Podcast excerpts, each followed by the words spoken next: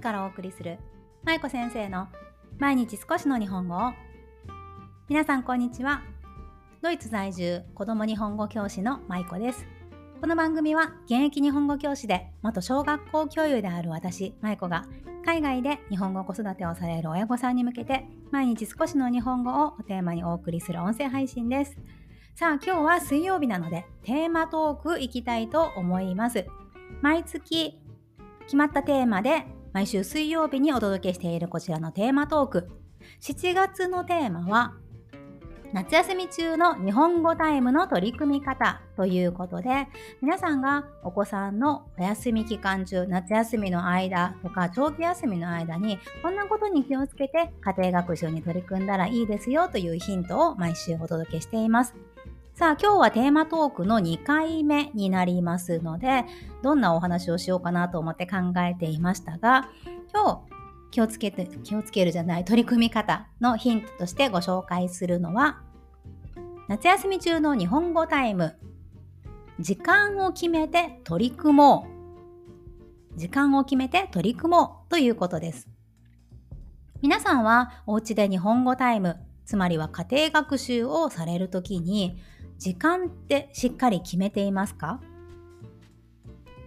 我が家は毎日日本語タイムを行っているんですが、だいたい15分、短い時だと15分ぐらいから長い時だとまあ45分とか1時間近くになることもあるんですが、平均すると多分30分前後ぐらいが多いです。で、特に取り組む時間、時間帯で言うと、うちはいつも小学校が終わってその後に学童さんに通っています。学童保育に行ってるんですがで家に帰ってきてからなのでまあご飯の前ぐらいが多いですね。いつも3時4時4時ぐらいから5時ぐらいの間かな。それぐらいがだいたい多いです。まあこんな風にだいたいでいいんですが、大体の日本語タイムの取り組む時間とか長さというのを最初に決めておくとすごく続けやすくなるんですね。はい。時間を決めて取り組む方法。特に私がその中でも皆さんにお伝えしたいことを3つ今日はご紹介したいと思います。さあ、1つ目ですが、1つ目は一日のリズムを決めておくということです。さっきちらっとお話ししましたが、一日のうちのいつ、どの時間帯に日本語タイムに取り組むかということ、皆さん決めていらっしゃるでしょうか？日本語タイムって大体ね、やってると、まあこの時間が日本語タイムだなというふうに定まってくる方がとても多いです。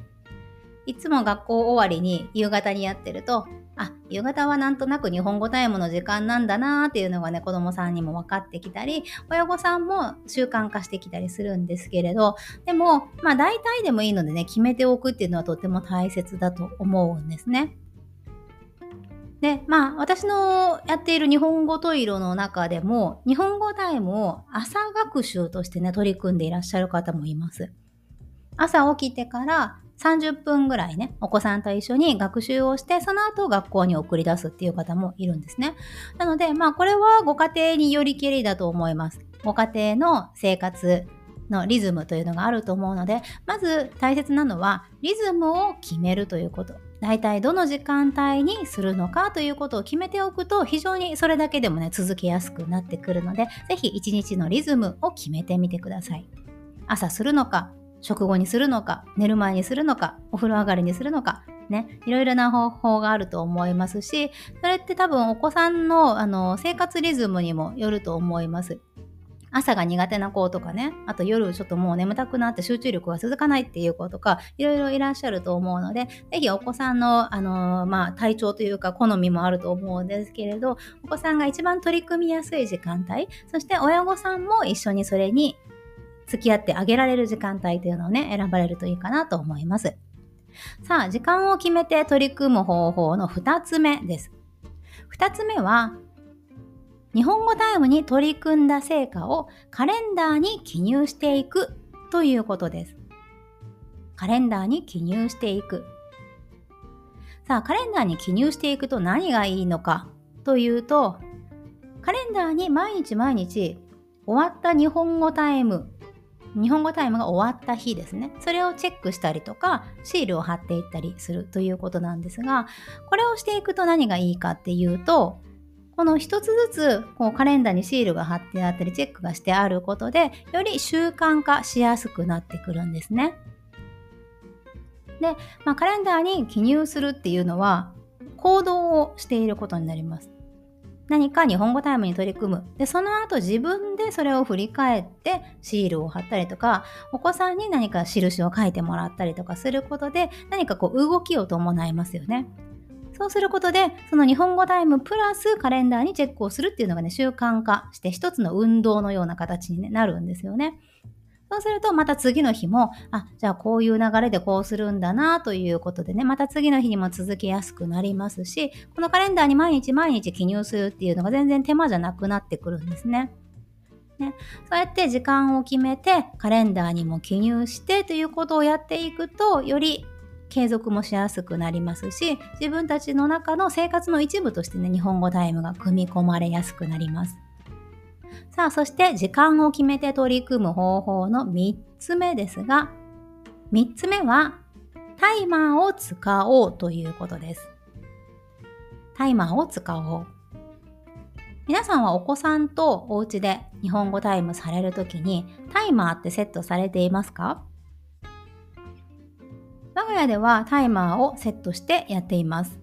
タイマーなしでやるときもありますけれど、タイマーを、ま、基本的にはできるだけセットしてやるようにしています。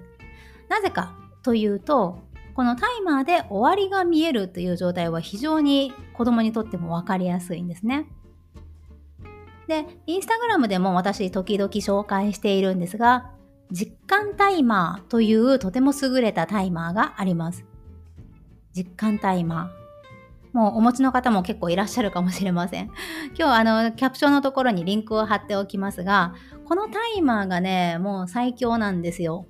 本当にね、素晴らしいタイマーで、私はずっと愛用してるんですが、これをぜひ皆さんにもね、おすすめしたいと思います。普通のタイマーってあの音が私結構苦手でね、あのピピピピっていう音がちょっと嫌なんです。なんかモヤモヤしちゃうというか、ね、嫌なんですけれど、この実感タイマーは音がすごく柔らかくて優しくって、あまり耳に、耳をこうつんざくような音じゃないんですね。ピピピピってこう優しい音になっています。ね、それがすごく使いやすいということ。そして実感タイマーの大きな特徴として、残り時間がこう色でね、減っていくんですね、少しずつ。こう20分、あと20分だったら20分のところから、この0のところに向かって少しずつこう、なんだろう、ケーキが切ってあるような感じでね、こう少しずつこれが減っていくような感じでね、可視化されるんですね。で、これが子供にとってもとても分かりやすいですし、そして、まあ、あとこれぐらいあるねっていうことを一緒に確認もしやすいです。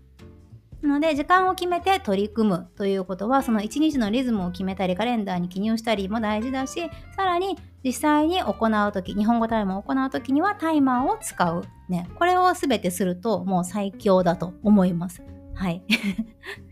ね、なかなか日本語タイムを毎日するって思うと、親御さんも気が重いですよね。夏休み。ああ、毎日しなきゃいけないのかって思うとなかなか続かないので、いかに自分の気持ちが、ああ、これしんどいなとか負担だなって思わずに、そういう気持ちじゃなくって、あ、今日もやろうかなっていう感じ。楽しく次につなげていけるような方法とか環境を自分自身で作っていくっていうこと。これが非常に大切だと思うんですね。環境はもう自分で整えていくしかないんですよね。誰かが整えてくれるもんじゃなくって、その日本語教育、日本語育児がしやすい環境っていうのは自分自身で作っていくしかありません。なので、タイマーを用意したりとか、カレンダーに貼っていったりとか、もう自分がそれをするのが当たり前だっていうような環境に持っていく、その工夫をしましょうというお話を今日させていただきました。皆さんは普段取り組んでいる時に、日本語タイムに取り組んでいる時に、今お話ししたような工夫とか、何か決まり事とかね、時間の決まり事とか、あるでしょうか？時間を決めるだけでもね、本当に、まあ最初にも言いましたけどね、すごく進めやすくなるし、継続しやすくなるんですよね。で、これは別にただ私が口で言ってるだけじゃなくって、日本語タイムを実際に今されている日本語と色、私がしているオンラインの日本語教室の生徒さんとその保護者の方も実際にこう続けていくことでね、習慣化してきてますし、毎日毎日ね、頑張って取り組まれています。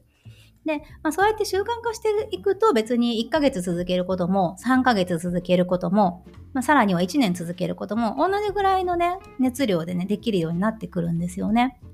なので、まあ、一番大事なのはやっぱり最初のステップ、最初の1、2ヶ月ぐらいが結構しんどかったりするので、最初取り組み始めの時にこそ、この時間を決めて取り組むということをね、特に気をつけてされてるといいんじゃないかなと思います。はい。ということで今日は夏休み中の日本語タイムの取り組み方というテーマトークの2回目。時間を決めて取り組もうというお話をさせていただきました。今日お伝えしたのは、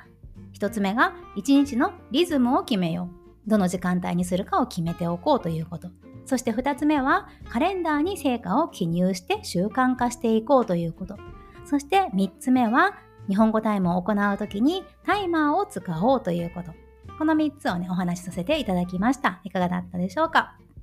では来週はまた違うヒントについてね、お話ししていきたいと思います。来週テーマトーク3回目になります。来週もぜひお楽しみに。では今日も最後までお聴きいただきありがとうございました。舞子先生の毎日少しの日本語を引き続き一緒に頑張っていきましょう。ほなまたね。